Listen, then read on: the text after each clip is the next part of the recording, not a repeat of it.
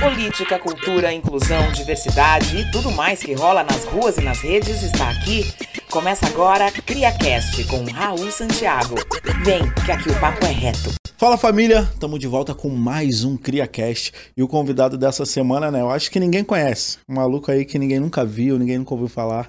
Pelo contrário, né? A gente tá aqui hoje, uma honra, né? Receber essa pessoa, meu irmão Renê Silva, cria lá do Complexo do Alemão, fundador do Voz das Comunidades, mas tem um currículo gigante que eu vou ter que até dar uma pesquisada aqui, ler um pouquinho, né? Porque o meu mano René Silva, ele não é só morador do Complexo do Alemão, né? Mas é um ativista que desde cedo botou a cara no sol para transformar a realidade do lugar onde ele vive, da favela, das periferias, da quebrada.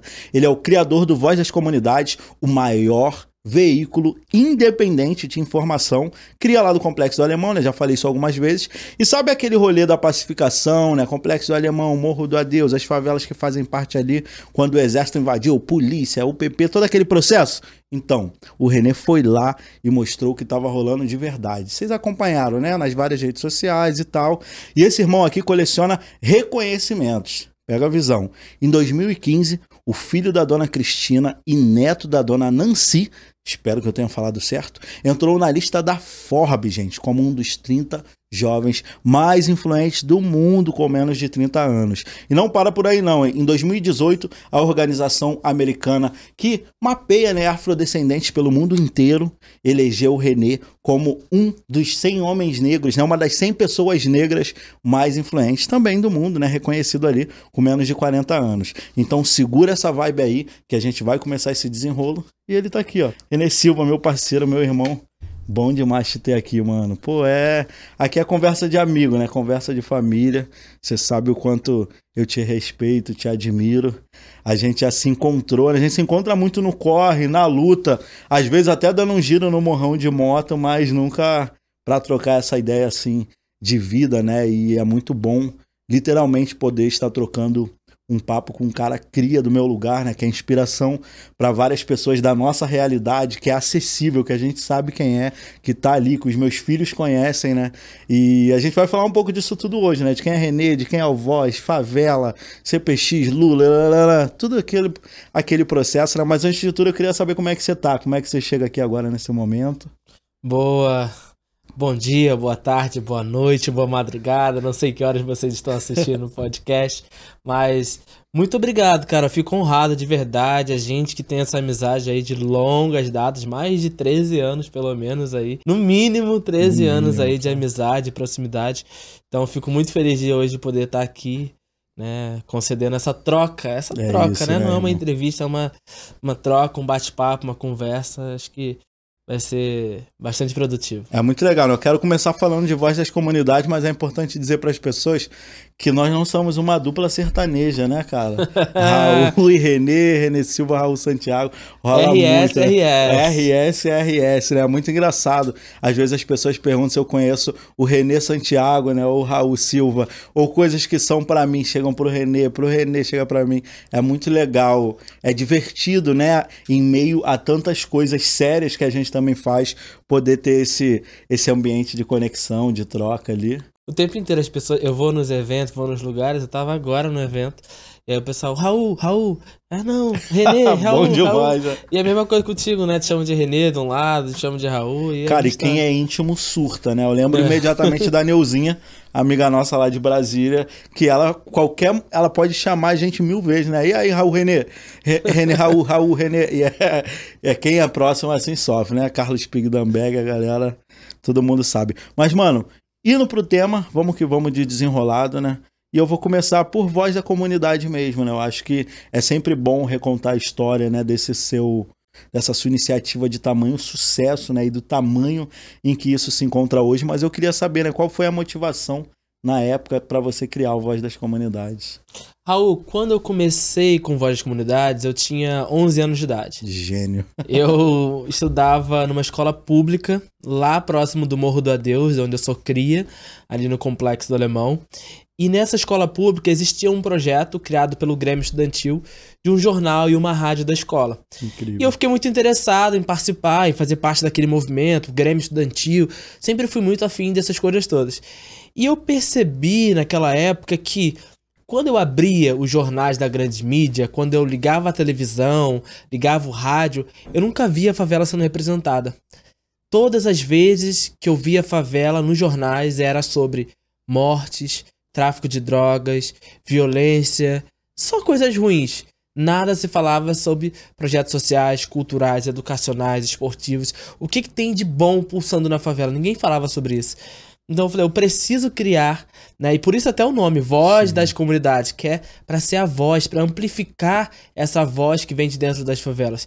E aí o Voz surge com isso, surge com esse objetivo de mostrar a nossa voz que grita dentro das comunidades, mas que de certa forma pela grande mídia ainda hoje, 2023, não é retratada, não é mostrada. Então quero de alguma forma contar essas histórias, né? Mostrar para as pessoas essas histórias para que cada vez mais a gente possa é, ver uma favela mais viva. Né, e menos uma favela morta, como a gente vê nos jornais ainda hoje. Muita violência, muitas mortes. Isso é muito interessante, né, cara? E nesse fluxo dessa criação você imaginava que ia chegar, tipo, no que, que você chegou hoje? E você. Em que momento você viu essas chaves irem virando, né? Porque o Voz das Comunidades, as pessoas pensam que é a partir da UPP, a partir da ocupação do alemão, mas é muito antes disso, né? Sim, isso é muito curioso, porque muita gente acha que o Voz das Comunidades surgiu naquele momento da ocupação do complexo alemão. Todo lugar que eu vou palestrar, vou em eventos, sempre as pessoas perguntam: Ah, o, o Voz, ah, você, você surgiu naquele momento lá do alemão, da ocupação. Eu falo, não. e aí eu vou contando né, a história, que na verdade não. Foi bem antes disso. Então, quando o Voz surgiu para lhe mostrar um pouquinho dessa realidade é, do Morro do Adeus, que na época, inclusive, tinha uma guerra muito grande de facções, né, Raul? Você lembra muito bem disso? Aquele, o Morro do Adeus e a, a, estrada do Itararé, que dividia o Morro do Adeus e da Baiana, desse lado de cá, e o outro lado do Complexo Alemão, tinha uma guerra absurda de facções que todos os dias a gente ouvia tiro. Todos os dias. Era a noite, né, inteira ali, dando tiro. Dava nove da noite e não tinha mais ninguém na rua. Todo mundo chegou do trabalho e era tiroteio, tiroteio o tempo inteiro. Então, essa divisão que tinha ali, né, do, do Morro do Adeus para todas as outras áreas do Complexo Alemão, até me limitou muito, né, com voz de comunidade, porque Sim. eu não podia fazer um jornal e distribuir na Grota, eu não podia fazer um jornal e distribuir na Nova Brasília, algumas áreas ali. Só depois de muito tempo né? Que aí teve uma guerra de facções dessa que é, em algum momento ficou a mesma facção dos dois lados, aí eu consegui circular pelas outras partes do complexo alemão. E aí o Voz começou a crescer mais, expandir mais também. E é muito curioso a gente falar disso, né? Porque as pessoas às vezes não ouvem, não conhecem essas histórias, né? E muitas vezes nos veem sobre quem nós já somos hoje, mas não imagina o tanto de perrengue que a gente já passou nessa vida, né? E eu lembro de você trazendo esse contexto das guerras das facções, como a estrada do Itararé, que é um dos principais acessos do complexo do Alemão, do Morro do Adeus da região toda, mas era um campo que a gente passava ali, tipo, pô, era um muro invisível, aqui não, né? né? Era muito doido, né, irmão? E é muito legal ver essa virada de chave, né? E você quando você atravessa a rua, né, digamos assim, né, quando o Morro do Adeus, ele sempre fez parte do complexo do Alemão, mas quando essa, essas bandeiras de facções, né, não viram uma realidade divisória e a gente passa a se conectar, a circular mais, né, é, qual foi o ponto de conexão que você encontrou dentro do complexo do Alemão? Porque você chega justamente vindo desse território que é, ah, é, é a galera do outro lado, mas não, somos todo mundo junto, mas esse todo mundo junto foi construído, né? Como é que você atravessa essa rua? Cara, sabe, tem uma curiosidade que o, o, primeiro lugar, assim, de evento, primeira experiência, digamos assim, do outro lado do Complexo do Alemão, foi no Circulando. Acho que foi 2008, 2007, mais ou menos, numa edição do Circulando na Central, Sim. que era aquela coisa ali das casinhas ali, ainda não tinha aquela reforma uhum. que tem hoje e tudo mais. E aí eu, eu tenho muito essa memória afetiva ali daquele momento. Eu subindo ali o morro para ir no circulando, encontrando o Alan, Davi, conhecendo o Maicon, conhecendo o pessoal ali do circulando daquela época e vendo toda aquela movimentação cultural ali. Eu, eu tenho muito essa memória ali, desse um dos primeiros momentos que eu atravessei, minha primeira, minhas primeiras conexões ali do outro lado. E logo depois com o comércio, né? Então, na Nova Brasília e a Grota são os pontos mais comerciais, centrais, assim, dos territórios, foram os lugares onde eu tive muito acolhimento. Incrível. Porque com o jornal, o pessoal queria, ah, eu quero anunciar no jornal, Sim. quero botar aí, bota aí o problema social daqui e tal. Então, com isso, eu comecei a expandir e ir para outros territórios ali dentro também. Muito legal. Acho que a gente se encontrou a primeira vez foi através do Afro Reggae, não é isso? Ali na grota, né? O Circulando, gente, que o Renê tá falando, é um evento que era promovido pelo Raízes e Movimentos, né? Uma das instituições antigas ali, ancestrais do Complexo do Alemão. E o Afro Reggae também teve uma atuação muito forte ali dentro, foi onde eu acho que eu te conheci, se conectei. Sim. Você tava o Júnior, Luciano Huck, sei lá que rolê louco era aquele. Você lembra disso? Lembro, super lembro. Eu lembro que a gente se conheceu numa ocasião que tava o José Júnior, né, o fundador da Afroreg, tava o Luciano Huck, foi logo depois ali, né, rolou essa ocupação, aquela Ah, coisa foi, toda. E aí o. Tiaguinho, né, o Thiago Purificação, é o Cimar, né, o- foi a época que eu Natália conheci muita Menezes, gente, a Natália, o, o Nildo, essa galera toda, a gente se conheceu muito ali nessa época. E foi aí que a gente começou a borbulhar de ideias também, né? Trocar as ideias, aí tinha o Descolando Ideias, tinham várias iniciativas ali locais que a gente foi se conectando e de lá em diante a gente ficou. Cara, é muito engraçado, né? Eu acho que esse espaço aqui é até bem legal pelo tempo de atuação que a gente tem, né? Pela luta pró direito às favelas e etc. De como agora trocando essa ideia com você, eu vejo que o quanto é importante a gente pensar favelas enquanto favelas, né? E tentar ao máximo reduzir essas divisões existentes, essas barreiras, né? Porque bastou a gente se encontrar, né? Cada um já tinha um corre muito maneiro acontecendo, mas quando a gente tem a possibilidade de se ver junto e pensar junto sobre o nosso território, né? A gente vê a quantidade de coisas incríveis que surgem, né? Você falou aí nomes É. centenas da nossa galera, né? Exatamente. Olha só, Incrível. já tem mais de uma década que a gente está conectado aí nessa história toda. E é muito curioso isso, porque é, as, as nossas referências daquela época ali, 2009, 2010, José Júnior, Celso Taíde, Eliane, né? Todas essas referências que nós tínhamos de, de, de favela, assim, né? É, fazendo as coisas de favela, foram pessoas centrais ali de conexões até, né? Eu lembro que o Celso Taíde também me conectou com várias pessoas, o José Júnior me conectou com várias pessoas. Então foram pessoas que, de certa forma, nos conectaram com várias dessas pessoas, até do próprio território. E hoje, 2023, a gente já passou em mais de 10 anos. Quem é que faz essas conexões somos nós. A gente Pois tá é, lá e vai cara? conectando uma ONG com a outra, É um projeto com o outro. Então hoje a gente tá nesse papel também É das muito bom, conexões, né? né? E as coisas avançam, né? Quando a gente tem a possibilidade de ter a oportunidade de fazer alguma coisa, isso gera resultado, né, cara? E mergulhando assim um pouco mais em voz da comunidade, como é que é que são mantidas as reuniões? Como é que vocês organizam? Como é que é o fluxo de funcionalidade do Voz hoje? Olha, o Voz hoje mudou muito, né? Para aquela época lá que começou em 2005, que eu fazia, sei lá. Em 2005 eu me lembro que eu fazia na sala da minha avó ali, no computadorzinho usado, né, que a diretora da escola me deu. Hoje a gente tem uma estrutura maior, a gente tem uma casa, um, um prédio, é, que nesse espaço são vários computadores, né? Temos a, os nossos espaços de redação que a gente chama para redigir o jornal, para fazer o site, criar o conteúdo das redes sociais. Né? Hoje a gente tem setores divididos, coisa que nós não tínhamos no passado, né? Criamos Sim. jornal ali, né? Fazendo aquela coisa toda.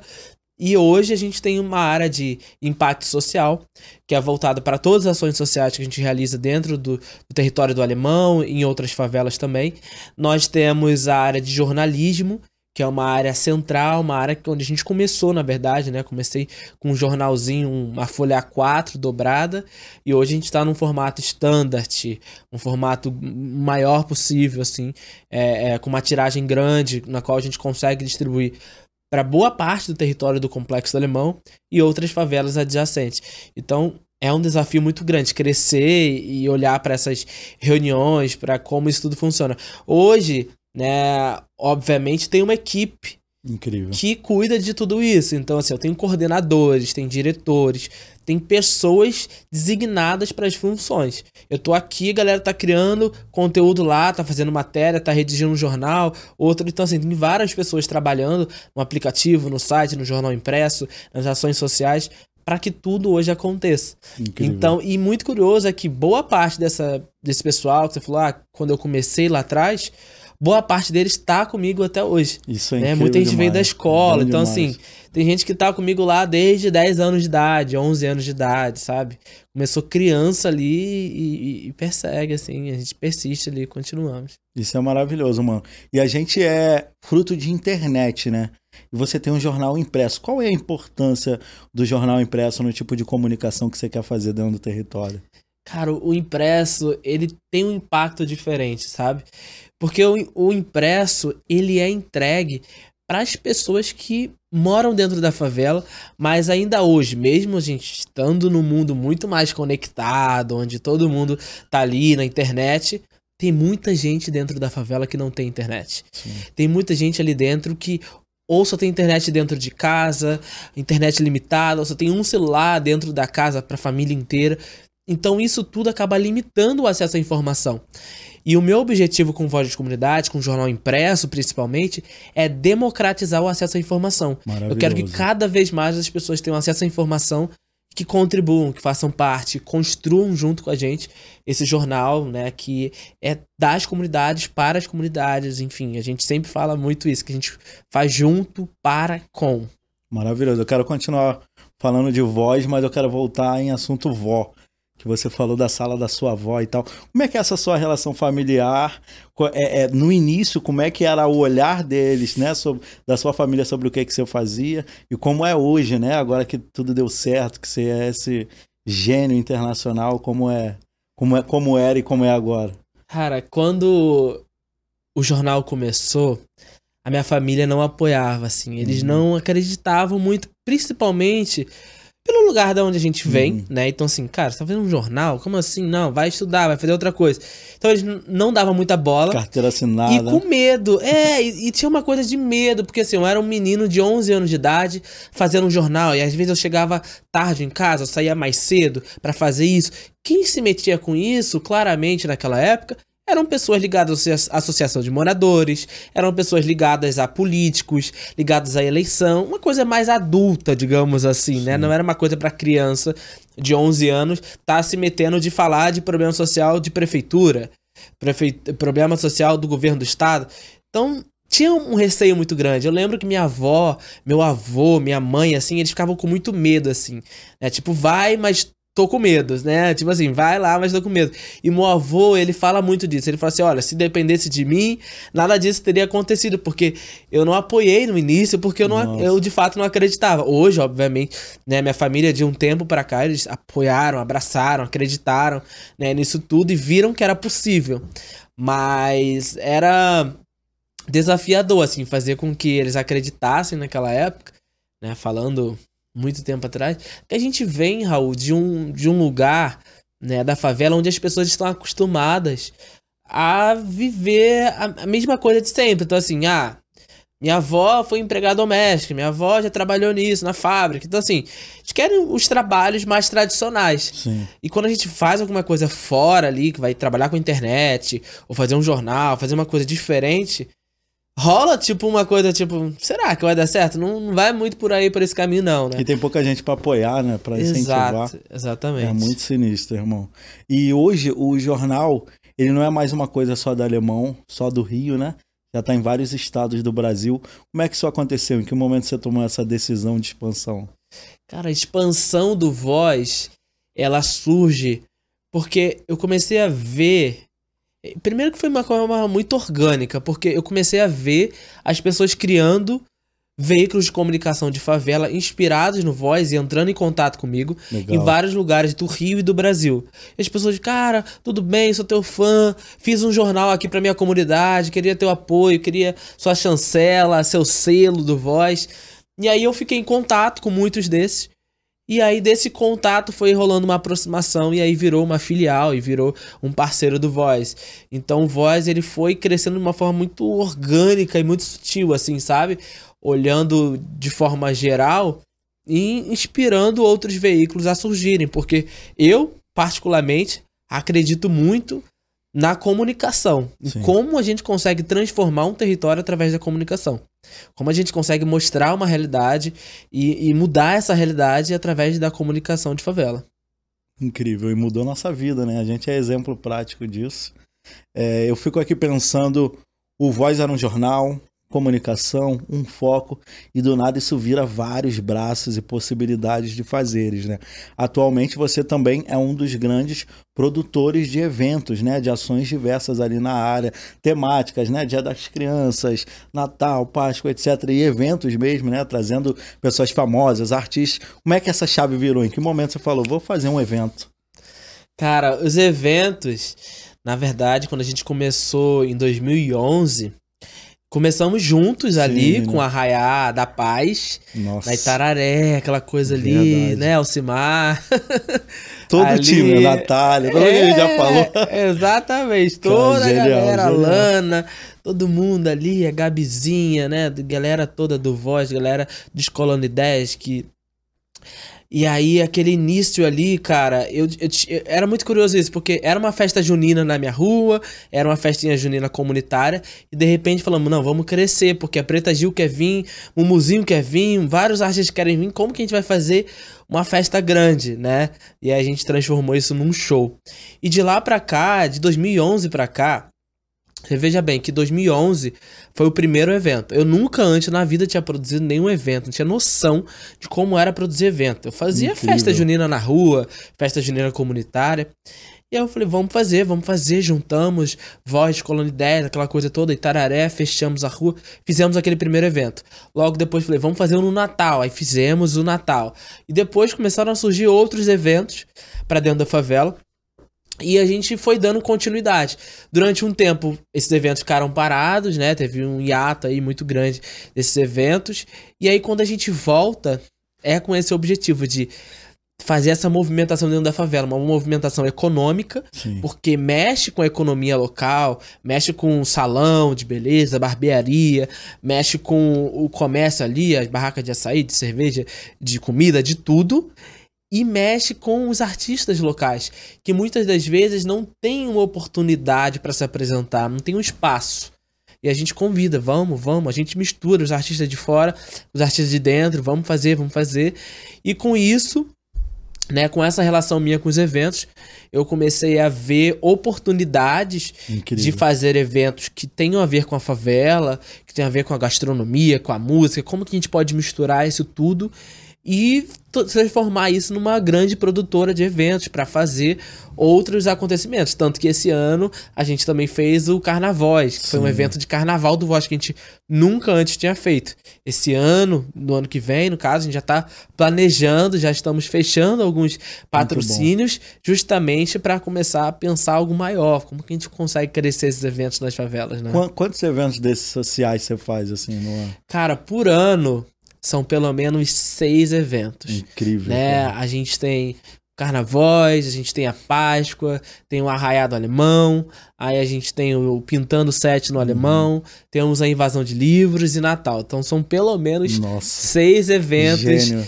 desses grandes, assim, que há um planejamento grande, há um número grande de pessoas movimentadas, a equipe como um todo, para fazer isso acontecer. E a nível de Brasil, hoje o jornal está em quantos lugares? Olha, hoje no Brasil, a gente tá. É, a gente tem em São Paulo o Voz das Periferias, nosso parceiro, Sim. né? Lá o César, nosso amigo lá, nosso irmão. Nós temos em Salvador Nordeste de Amaralina, o Nordeste Eu Sou, que é super parceiro nosso do Voz, que é uma afiliada do Voz de Comunidade. Muito Também bom. tem em Brasília o Diário de Ceilândia, né, que eles se inspiraram na gente, hoje são nossos parceiros também. Então hoje a gente está com esses três lugares é, é, que a gente tem um tipo de relação, uma proximidade mas pensando em expandir para outros estados e até olhando para América Latina. Né? Eu já fui para Medellín algumas vezes, como você também Sim. já foi, e nas comunas ali, eu vi que tem muita proximidade com a nossa realidade aqui Sim. do Brasil. As favelas brasileiras e as favelas é, é, da Colômbia tem muita coisa ali parecida, muita coisa igual e muitos problemas sociais. Então a gente já está pensando, inclusive, nessa expansão internacional, chegando ali nos nossos co-irmãos ali na, na Colômbia, Bom ali em Medellín, nas comunas, já pensando na expansão do Voz. Já já eu volto para o Voz, mas vamos manter nisso de viagem. Você tem noção de quantos países você já visitou hoje? Cara, já fui para bastante países. Né? Eu. Todos os continentes eu acho que você já foi, né? É.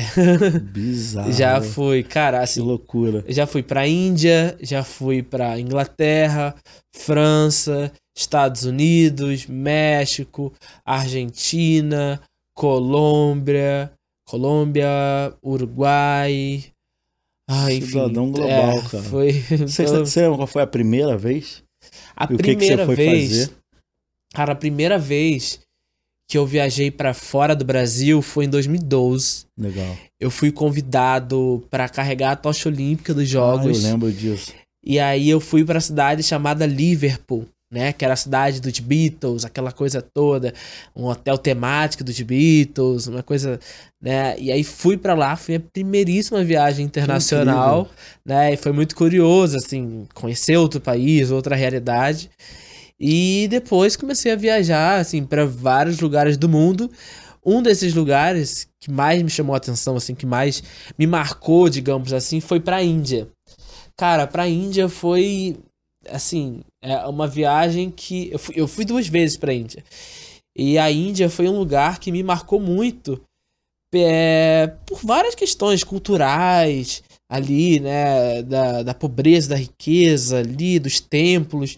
Tudo ali, toda a experiência ali me marcou muito. E, e aí eu venho trazendo, assim, vários ensinamentos também desses lugares que eu vou. É incrível, né? Ouvir você falando isso, porque na minha cabeça trava em Nova York, né? Porque você é guia turístico lá, né? Quem quiser conhecer é só colar em você. E praticamente todo ano você tá ao menos 4, 5 meses ficando por lá, né? É, Nova York é um lugar que eu tenho uma relação afetiva ali já há muitos anos, né? A primeira vez que eu fui foi em 2013. Esse ano faz 10 anos que, eu fui pela primeira vez. Mas eu tenho uma relação ali porque eu já morei lá, né? Já fiquei seis meses, voltei, já morei um tempo, voltei. Então tenho uma relação próxima ali com, com Nova York, conheço bem, dá pra seguir ali. Ah, eu levei a equipe do. Voz, é, foram oito pessoas do Voz pra lá, e aí a gente fez esse intercâmbiozão lá, e eu fui o guia da galera, porque eu sabia tudo, conhecia todos os lugares lá, mas ah, Nova York é um lugar que eu tenho um carinho muito grande, assim, pela cidade, né, pelos bairros mais periféricos lá, que a gente circula bem, É no Bronx, maravilhoso, no né? Harlem, né? A gente já se, se encontrou várias Sim, vezes sim. lá em Nova York também, né, Raul?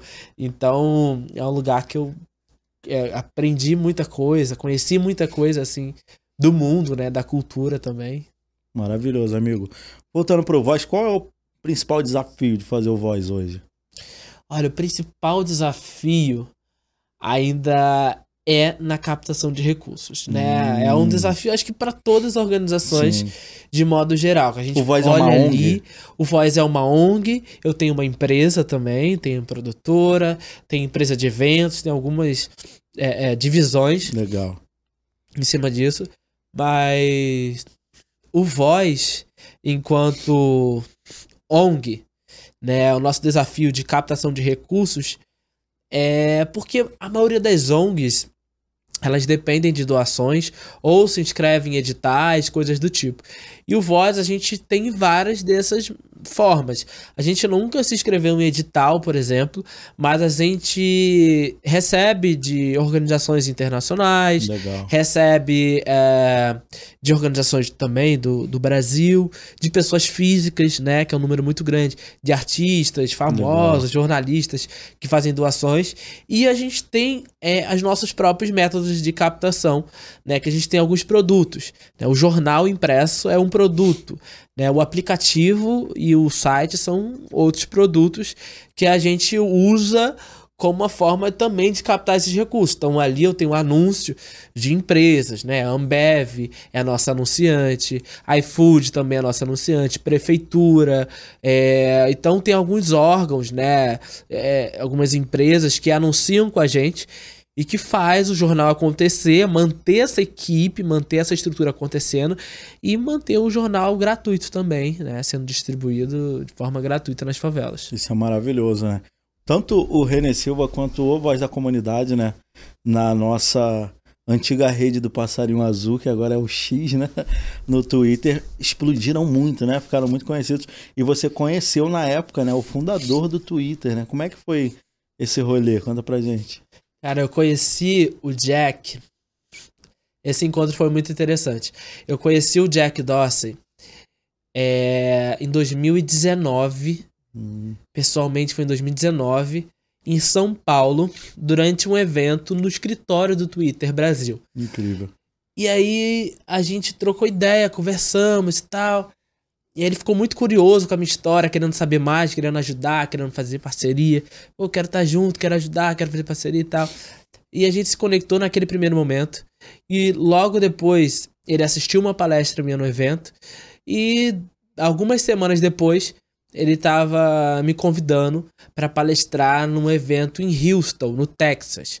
Esse evento era um evento para 5 mil funcionários. Todos os funcionários do Twitter no mundo, né, do mundo inteiro, estavam lá.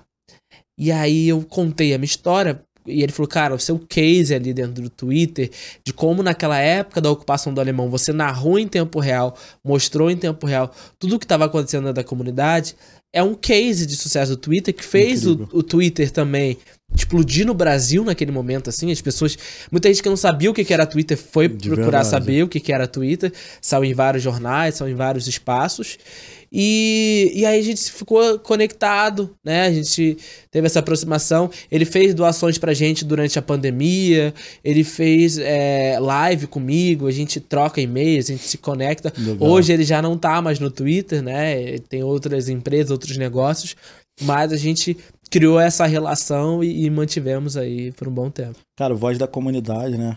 Teve um papel central na pandemia. Faz um resumão aí do que, que vocês fizeram. Na pandemia, nós, né, fizemos juntos ali o. Primeiro que a gente teve um desafio gigante, né? Quando falou assim, pandemia, Covid-19, Covid nas favelas. E a gente, cara, e agora? O que a gente vai fazer? Né? E todas as nossas agendas, viagens, né? Eu tinha palestra para Harvard, tinha Brasil Conference, tinha um monte de coisa. Comecei a receber e-mail cancelado, cancelado, tudo cancelado. Todos os eventos, todos os lugares. Eu falei, cara, é, tá acontecendo. É Tá todo mundo, né, real, tá cancelando tudo. E aí os moradores começaram a falar que, ah, como que eu vou ficar em casa? Estão mandando a gente ficar em casa, mas como que eu vou ficar em casa se eu tenho que trabalhar? Eu preciso me alimentar, preciso pagar o meu aluguel, o que, que eu faço? Como que eu faço? Então foram vários desses desafios.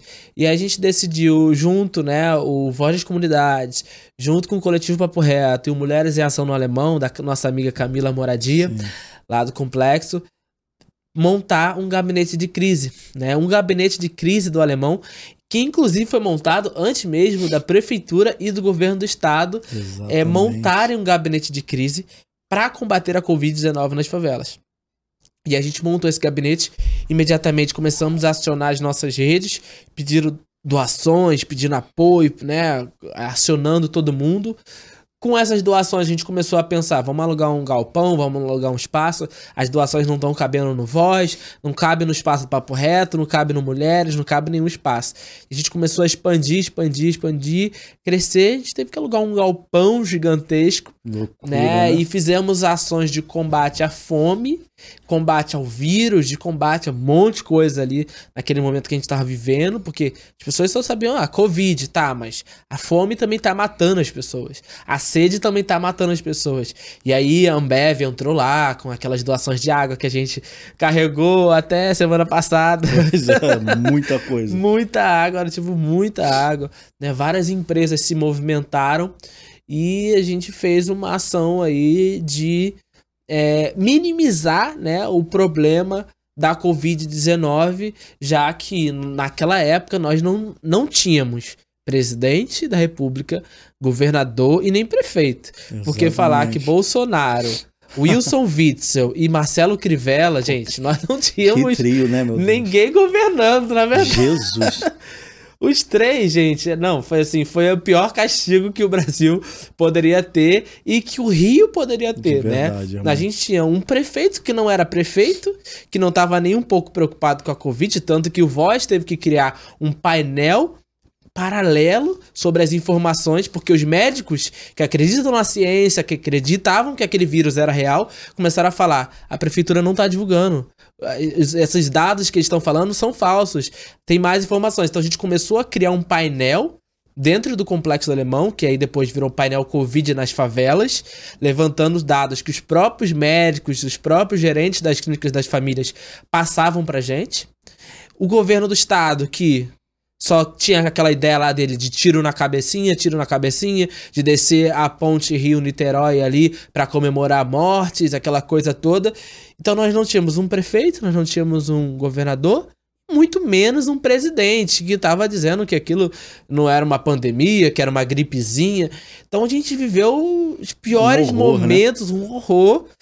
E se não fosse aquela coisa do nós por nós, né, que eu, você, Marcele, a Buba, várias outras pessoas de favela, se a gente não tivesse movimentado naquela época, eu não sei o que seria, como seria da realidade da favela com tudo isso. De verdade, irmão. Você tava aí falando, eu lembrei de um caso curioso, né? O hospital de campanha lá de Acari, né, na época da pandemia, foi uma referência ali de atendimento e não tinha suporte mínimo, né, do poder público para seguir atuando. E a gente mandou doação de insumos, né, água, material de higiene e limpeza. Mandamos um caminhão, a gente pessoalmente foi lá, né, entregou, filmou, passou na TV.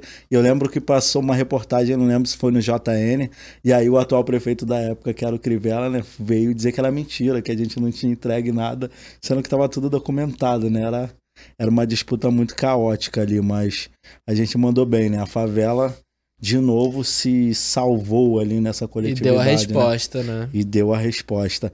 Irmão, você hoje é um cara que circula por vários mundos, né? Literalmente, todas as realidades sociais possíveis. Como é que você faz para manter a raiz, a identidade? Como é que você se equilibra nisso tudo?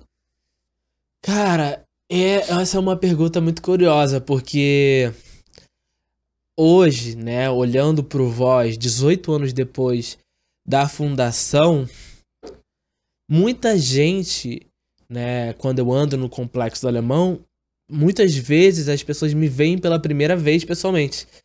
As pessoas, ah, eu já te vi na televisão, já te vi no jornal, já te vi nisso. Mesmo a gente circulando muito, mesmo a gente fazendo entrevista, fazendo isso, andando pela comunidade, distribuindo jornal, fazendo aquela coisa toda, ainda hoje muita gente né, nos veem pela primeira vez, nos reconhecem pela primeira vez. Isso é muito curioso, mas eu mantenho essa essência, essa conexão minha com a favela de várias formas, né? Eu tenho, por exemplo, é, aos finais de semana, vou pra praça, vou para Nova Brasília, vou lá, converso com o pessoal, vou na, no cinema, é, vou no, nas lanchonetes. Então, assim, eu mantenho a minha, a minha conexão. Você vive a favela. Né? Eu vivo a realidade da favela. A gente dá aquele rolezinho Sim, de moto é de lá no complexo, em, em vários lugares.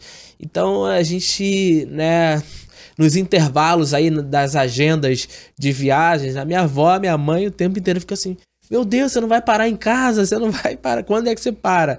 Né? Porque às vezes a gente viaja, volta, viaja, volta no mesmo dia, né? Aquela ponte aérea, aquela loucura, mas tudo pelo nosso crescimento e, e pela contribuição também que a gente dá para a favela de, de modo geral. Muito bom, irmão. Você com 11 anos fez esse jornal, né? Com pouca, pouco depois de completar a maioridade já era premiado, né? Já era considerado um prodígio, né? Da onde você acha que essa precocidade veio?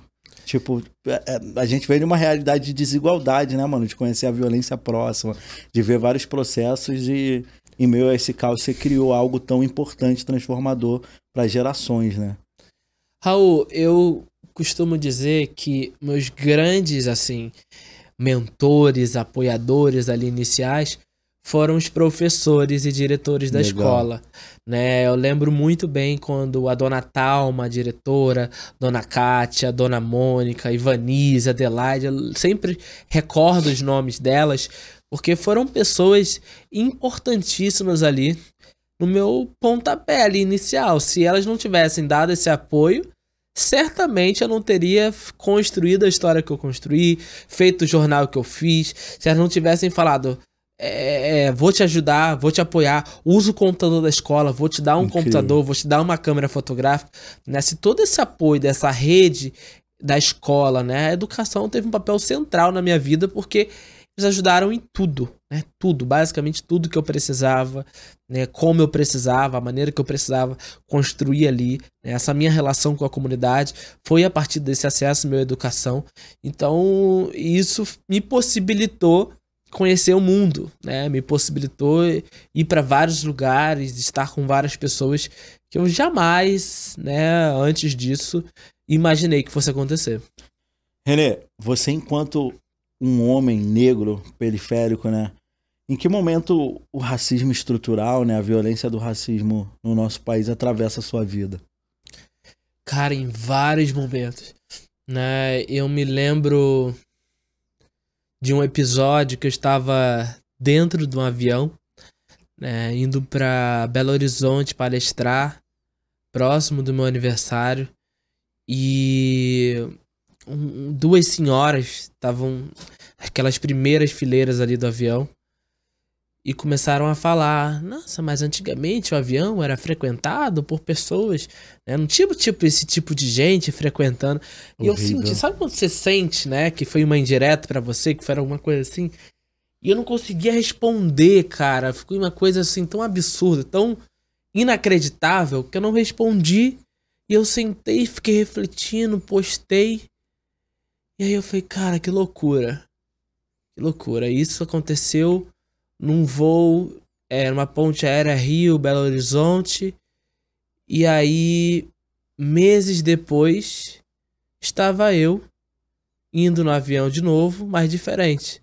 Estava eu na capa da revista Gol. Olha isso, cara. na capa da revista Gol, em todos os assentos do avião, Genial. que era diferente. Então, assim, esse tipo de gente não vai estar tá só viajando no avião como você, mas também vai estar tá na capa de revista, também vai estar tá aqui. Então, quando eu saí na Gol, aquela capa de revista, assim, que também foi um momento muito marcante na minha vida, porque várias pessoas. Eu conheço muita gente por causa daquela capa de revista, sabia? Incrível. Muitos empresários, muita gente que fez contato naquela época comigo e pessoas que me conhecem, né? Eu tava agora na Expo da Bahia e duas pessoas chegaram para mim e falaram: Cara, eu conheci você na, na época que você saiu na revista, Curioso, na capa né? e tal. Isso é muito legal, né? Ver essas referências. E o racismo estrutural, ele atravessa a gente de várias formas, como esse caso que aconteceu é, dentro do avião e no nosso dia a dia, né, Raul? Que as pessoas é, acabam nos vendo assim, ah, é um jovem negro favelado tal, então não vou pagar ele por essa palestra não. Ah, então eu vou chamar ele.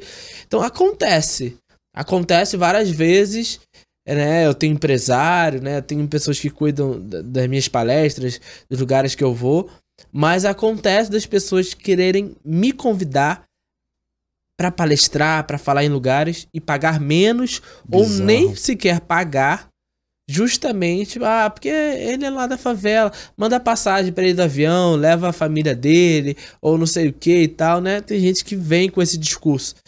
E é um discurso que não cola mais, não sabe? Cola. A gente tá aqui para vencer e se outras pessoas estão participando do mesmo evento, recebendo, por que eu não? Por que, que eu não vou receber? Por que, que eu não estou aqui? Está todo mundo trabalhando, né? Porque eu também não estou trabalhando, eu sou, né, um, não dá.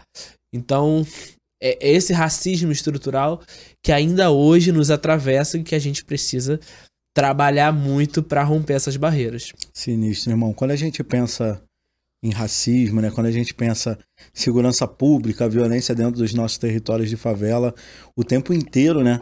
A gente vê você ali postando sobre situações de violência, infelizmente, né, muitas vezes atingindo como alvo final né, crianças, jovens, e você insistentemente ali falando sobre isso, né, algo que não deveria ser comum, que não deveria acontecer.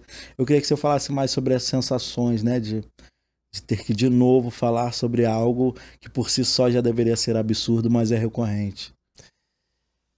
Quando a gente olha para o complexo do alemão e vê o tanto né, de crianças que as pessoas souberam pela mídia, né, que morreram dentro do complexo alemão, as pessoas não imaginam o tanto de crianças que morreram no Chapadão, é, na Vila Kennedy, na Vila Aliança, na Vila Vintém, em tantas outras favelas, mas que não teve a mesma visibilidade, que não teve a mesma repercussão e ficou um caso esquecido. Se hoje muita gente lembra do caso da Agatha Félix, muita gente lembra do caso do Eduardo de Jesus, do Benjamin, né, de várias crianças que infelizmente, da Maria Eduarda, Sim. que morreram ali no Complexo do Alemão, e que se não fosse o trabalho do coletivo Papo Reto, né, que você faz parte, do Voz das Comunidades, que eu faço parte, e de várias outras organizações locais ali do território, certamente isso não teria a repercussão que teve. É, todos esses casos, que são casos emblemáticos mediaticamente, mas se tornaram emblemáticos, porque teve uma comunicação. Por isso que eu falo muito sobre acredito na comunicação como um lugar de transformação. Sim. Transformar a realidade, transformar as pessoas, transformar tudo ali ao, ao seu redor.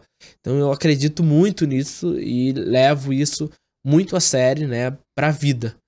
E aí quando a gente vê ainda hoje, né, esses casos é muito triste. Que eu, eu costumo falar assim, cara, deu tudo errado né, nessa dita pacificação dentro das favelas do Rio de Janeiro quando uma criança que lá em 2010 falando naquele período que todo mundo viu tanques de guerra, aquela imagem que a Globo, né, todo mundo viu, a fuga dos traficantes da Penha pro complexo Alemão, aquela coisa toda. Se daquela época, lá em 2010, para hoje, 2023, se passaram 13 anos. Se uma criança naquela época, naquela época, se uma criança naquela época com 5 anos de idade era uma, apenas uma criança, e se hoje se tornou um jovem, 18 anos, e tá com um fuzil, tá com uma pistola, tá com uma arma dentro da favela, isso é a maior prova de que foi um projeto fracassado, que se teve aí uma oportunidade de transformação de uma realidade durante 13 anos, de mudar uma geração, né? Porque se muda uma geração. Em 13 anos você teve uma oportunidade de mudar a realidade do complexo do alemão e não mudou. Não mudou. E tanto que hoje crianças e adolescentes aprendem a diferenciar não só no alemão, em várias favelas do Rio de Janeiro, o som de tiro, de bomba, às vezes até o tipo de arma estando ali dentro da sala de aula. Aprendem a saber essa diferença muitas das vezes antes mesmo de aprender a ler e a escrever. Horrível. Então, quando a gente olha para isso, a gente já vê que não dá para falar de meritocracia no Brasil, onde nem todo mundo parte do mesmo lugar, né? A gente está partindo de lugares diferentes. A gente está partindo de realidades diferentes, de contextos diferentes e que precisam ser falados. E, amigo, nessa realidade da cobertura né, da imprensa, da mídia tradicional, sobre essa realidade da segurança pública, da violência, como é que você vê? Quando eu olho para a grande mídia, de modo geral, ainda vejo aquela cobertura sensacionalista, aquela cobertura que a mídia vai dar prioridade em ouvir uma resposta uma nota oficial da Polícia Militar, uma nota oficial do secretário de Segurança, né? É, é isso que a gente vê ainda na mídia no Brasil como um todo. Né? Acho que teve, a gente teve muito avanço né, de um tempo para cá por conta da sua luta, da minha luta e de várias outras pessoas que chegaram antes da gente e que chegaram depois da gente também, que já tem outras gerações. Mas ainda hoje, quando a gente olha pra grande mídia, quando a gente liga a televisão, a gente ainda vê a favela sendo retratada. A maior parte do jornal, se você for parar e fazer um levantamento do ano inteiro, qual é a porcentagem que você mostra a favela e qual é a porcentagem que você mostra a favela de forma positiva e forma negativa? Ainda você vai ver a forma negativa sobressaindo em vários desses espaços midiáticos. Então, o grande desafio é fazer com que a grande mídia também mostre. Eles não vão deixar nunca de mostrar o que tem de ruim ali acontecendo, porque é a cobertura de cidade, a cobertura do território como um todo. Mas é importante que a narrativa seja contada a partir de outros olhares, a partir de quem mora ali, a partir da criança, a partir do pai, da mãe, da diretora da escola, a partir de outras perspectivas. Não sempre do olhar de quem está de fora, vai lá, faz uma reportagem, conta aquela história e volta. Vai lá, mostra aquela. Entendeu? A gente precisa mostrar a favela a partir de quem mora ali dentro. Por isso é importante comunicação de favela, comunicação comunitária, para que a gente possa se fortalecer, crescer e influenciar também os grandes veículos. Por isso que é importante um voz da comunidade, né? E quando a gente fala em influenciar, né, esse nível de influência, ele escalou no nível absurdo, né? Então agora eu quero falar sobre o boné CPX, ou melhor, as cabeças às quais esse boné circulou, né? Recentemente a gente teve, né, um movimento do complexo do alemão ali mobilizando e pressionando o até então candidato presidente Lula, né, hoje presidente Lula, e você foi uma das figuras centrais em articular uma ida dele ao complexo do alemão, em conectar várias coisas, e inclusive, né, viralizar tanto de forma positiva como alvo de várias fake news a partir do boné CPX, dessa ida dele na favela. Eu queria que você contasse um pouco de como isso tudo aconteceu, esse convite, esse primeiro contato. Primeiro que estavam acontecendo vários encontros do Lula, da Janja, né, de várias pessoas do PT aqui no Rio de Janeiro, em hotéis, em lugares fechados. E a minha indignação sempre, né, eu sempre pedia fala, fala, gente, e aí lá falava, Lula, precisa ir no complexo alemão, Lula, precisa ir na favela. Eu sempre falava isso. De tanto eu falar, a Janja foi lá e falou: me, me passa seu contato, vamos conversar. E aí a gente começou a conversar. Né? Essa minha aproximação com a Janja veio de uma dessas minhas falas nesse encontro e ela tem um cuidado, ela tem um olhar assim, né? Assim, cara, ela percebe as coisas, sabe? Então ela falou: tá, vamos, vamos conversar. E ela me ligou, a gente foi conversando, conversando. Aí chegou aquele período eleitoral, né, a campanha, tal, Lula rodando o Brasil, e eu falei, cara, vamos levar o Lula no primeiro turno. Aí a Janja tentou, a Glaze tentou, várias pessoas do partido tentaram, mas não foi possível, a segurança não permitiu. Naquele primeiro momento ali, falar, não, não pode, não pode ser a carro aberto, não pode isso, não pode aquilo. Então várias restrições. Eu falei, gente, mas é o primeiro turno, a gente tem que fazer um barulho. E aí, quando veio o resultado do primeiro turno, no domingo, de eleição ali no dia 2 de outubro, né? Aí eu fui e falei, cara, a gente precisa levar o Lula no complexo alemão. E eu fui, liguei pra Janja, falei com o pessoal, aí comecei, voltei de novo aquela perturbação. E dez dias depois, no dia 12 de outubro, nós levamos o Lula no complexo do alemão. E aí foi uma coisa é, é marcante, assim. E a primeira coisa né, quando a gente chegou, quando o carro parou na porta da Casa Voz, que é onde a gente recebeu o Lula Primeiro, a Janja. É, primeira coisa que ela falou no meu ouvido foi: Eu não falei que a gente ia conseguir? Aqui a gente tá. é muita cara da Janja isso. Ela falou: Eu não falei que a gente ia conseguir? Estamos aqui. E aí ela agradeceu pelo convite e tal. E aí fizemos aquela primeira agenda e, e, eles tiveram todo um cuidado, assim. Acho que é importante falar disso porque quem não tava ali nos bastidores, naquela. Né, no início ali tudo, não tem noção. Mas eles deixaram tudo, tudo, tudo, absolutamente tudo pra gente organizar, pra gente é, como a gente quisesse fazer, né? Tanto que nós tivemos três atos em toda a campanha eleitoral do presidente, ou ele fazia uma carreata, ou ele fazia um trio elétrico parado, ou ele fazia um encontro, e a gente conseguiu agregar as três coisas num único só lugar. Né? O primeiro foi um encontro com lideranças de várias favelas, de vários espaços ali. Aniele mediou comigo, que agora é ministra. A gente nem imaginava que, loucura, que a né? Aniele né? ia ser ministra. Gira. A Aniele me tirou o nervosismo, porque eu tava desesperado, nervoso, com aquela coisa toda. E a Aniele ia lá na sala, me acalmava. Vai dar tudo certo certo, amigo, vai dar tudo certo, vai dar tudo certo. Bom demais. E aí, né, chegou aquele momento todo de, de, do Lula lá, e quem entregou o boné pro Lula do CPX foi a Camila, Camila Santos, Camila que é a Camila Moradia ela tava com um kit para entregar, cesta, um monte de coisa pro Lula, e ela entregou o boné do CPX. Na hora que ela entregou o boné, ele colocou na cabeça, na mesma hora. hora. E ele não tirou, ele sabia que aquele boné era um pertencimento do território, era uma identidade com o território. Falou CPX, complexo, obviamente vou colocar o boné. Ele colocou o boné, ele ficou com o boné do início ali, daquele momento que ele colocou, até o final da caminhada. Ele levou, ele foi no carro junto com o boné. E esse boné, curiosamente, não foi uma ideia minha, nem tinha sido uma ideia da Camila. Foi uma ideia que surgiu no grupo, na madrugada desse, desse rolê todo. Surgiu ali o Hector, né, um dos nossos voluntários, ele jogou no grupo. falando, gente, que tal a gente dar um boné do CPX pra ele, que não sei o que, tal, tal. Aí a Camila falou, vamos. Aí eu falei, vamos, tal. A gente falou, ótima ideia, tal. Aí ele falou, aí o pessoal, é, mas como produzir um boné de madrugada pro dia Nossa. seguinte? Não tem como. Aí o Hector foi e mandou uma foto do boné dele. Pessoal, que já tinha, sei lá, dois anos, três anos. Muito então, assim, bastidores aqui, curiosidade.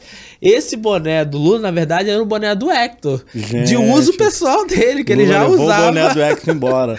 E aí, levou, foi de presente pra ele lá. Maravilhoso, que alegria. Então, era um boné, e esse boné é muito curioso, porque ele já é usado há muitos anos. O pessoal do baile da antiga, né? Bota VDG, que é Vidigal, CDD, Cidade de Deus. Nos bailes das antigas, equipes de som, o pessoal sempre usou isso como uma identidade do território, né? Assim como os funks trazem muito isso do território, da identidade, né? O boné ele trazia muito isso. E aí virou alvo dessa fake news Nossa. absurda, né? Ah, CPX, cupincha. Bizarro, Cara, né? assim, absurdo. E aí foi o nosso trabalho, de combater a desinformação. Que Nunca aí foi dá quando. pra ficar tranquilo, né? É, a Sempre gente- tem outra coisa. Eu achando que eu ia dormir muito tranquilo naquele primeiro dia, não consegui dormir. E esse boné criou vida, rodou o mundo, passou por um monte de cabeças. E o mais recente que eu acho que eu vi, assim, você fazendo uma entrega foi com a Xuxa. Como é que foi, Foi isso? com a Xuxa. Xuxa recebeu, Lewis Hamilton também Lewis recebeu. Hamilton, ó que isso, cara. Cara, mas isso da Xuxa foi muito curioso, porque ela me mandou mensagem quando ela começou a ver que tava rolando ali essa fake news toda. Ela me mandou uma mensagem no WhatsApp, falou: Oi, Renê, tudo bem? Eu quero te mandar, eu quero receber um boné do CPX aqui em casa e tudo mais. Aí eu perguntei quem era, né? Eu falei, quem é? Aí ela falou, isso é a Xuxa. Aí eu, Nossa. Não, não é possível. Pois Aí é eu fui, trote, peguei, né? eu achei que era trote, obviamente. Aí eu falei, tá, eu não respondi. Eu tenho aqui, tá guardado no meu WhatsApp. Eu não respondi. Eu falei, ah, é Xuxa, tá, não respondi. Aí quando foi no dia seguinte, eu guardei toda a emoção e só falei assim, qual o endereço? eu nem bom. falei, tipo assim, Xuxa, tá. Eu falei, tá, ok, qual o endereço? E aí o motoqueiro foi lá, entregou pra ela, entregou lá. E aí ela botou o boné do CPX, né? E aí fez, divulgou a campanha, porque a gente fez uma campanha também pra a gente arrecadar doações de alimentos não perecíveis pro Voz, pra fazer aquela ação de Natal que a gente faz todo ano. Deu super certo, super funcionou. E a Xuxa usou, Luiz Hamilton tem um boné também, né? Várias outras pessoas receberam e foi um marco. A gente fez do limão essa grande limonada. Amigo, a gente tá partindo aqui pra uma rodada final, assim, né? E eu queria te perguntar, por exemplo, a gente falou aqui vários nomes, várias pessoas, Camila Moradia, entre uma delas. Qual a importância da mulher negra na favela? Cara, a importância da mulher negra na favela é absurda, assim, né? A Camila Moradia é um exemplo. A minha mãe, né? Um exemplo ali de mulher preta, retinta, da favela, que luta ali, né? Tá ali trabalhando, tá ali, né, com a minha irmã, aquela coisa toda. E tem tanta gente, né? A minha avó, né? As minhas grandes referências de mulheres pretas na família, minha bisavó também, que, que, que lutaram muito para que a gente pudesse chegar onde a gente chegou, né? Até mesmo falando de território, das lutas, né? Muitas delas participaram de movimentos, participaram dessas de tudo isso para que hoje a gente pudesse, né, percorrer, para que a gente pudesse caminhar e fazer o que a gente vem fazendo. Então, a, a luta das mulheres pretas, das mães solos, mulheres de favela é muito grande. E eu, assim, bato muitas palmas, né? Aplaudo sempre e me uno, né? De alguma forma ali, sendo um homem negro da favela, me uno às causas para contribuir de alguma forma também. A gente falou de viagem, movimento, presidente Lula, boné do CPX, um monte de coisa, mas sempre ligado a um campo social, né? Ao nosso ativismo. Só que René Silva também é um cara de negócios fortíssimo, né? Eu até anotei para não me perder. Tem a hamburgueria R Burger, tem o container, tem o Olimpo, tem as palestras. Eu queria que você falasse um pouco, né? De, desse seu lado empreendedor, de negócios, etc. Eu comecei muito novo também com essa coisa de empreender, sabe? Em paralelo que eu tava fazendo um jornal, com 11 anos eu tava fazendo brigadeiro, eu tava fazendo queijadinha, empadinha. Maravilhoso. Eu tava fazendo quindim. Meu avô fazia umas trufas recheadas com coco, com maracujá, com com não sei o que eu tava ali tentando, de alguma forma, manter o projeto funcionar, manter as coisas funcionando ali. Uma intervenção. Quando você diz eu fazia, era tipo o Renê fazendo? Renê fazia. Silva fazendo? eu fazia. essa é uma novidade que eu não sabia. É, eu fazia, eu fazia, né? Era eu, minha avó, meu avô, minha Incrível. mãe, todo mundo ali. Eu criança ainda, 11 anos de idade, pegando, fazendo. E é o primeiro lugar, assim, primeiríssima coisa que eu, eu me lembro que eu aluguei foi uma lojinha bem pequenininha, isso eu tava com uns 13 anos de idade. E aí eu comprei aquela maquininha de fazer misto quente, né? Comprei aquela que a gente usa em casa uhum. mesmo. Peguei ali, comprei os pães, pão quadradinho ali, aquele pão plus vita. Comecei a fazer misto quente, comecei a vender brigadeiro. E aí com isso, o meu olhar assim começou a Falei, cara, preciso fazer mais coisas, preciso fazer mais coisas. E aí, era no início era por uma necessidade minha, assim, não é, é, em casa, mas uma necessidade pessoal, que eu queria ter meu próprio dinheiro, né?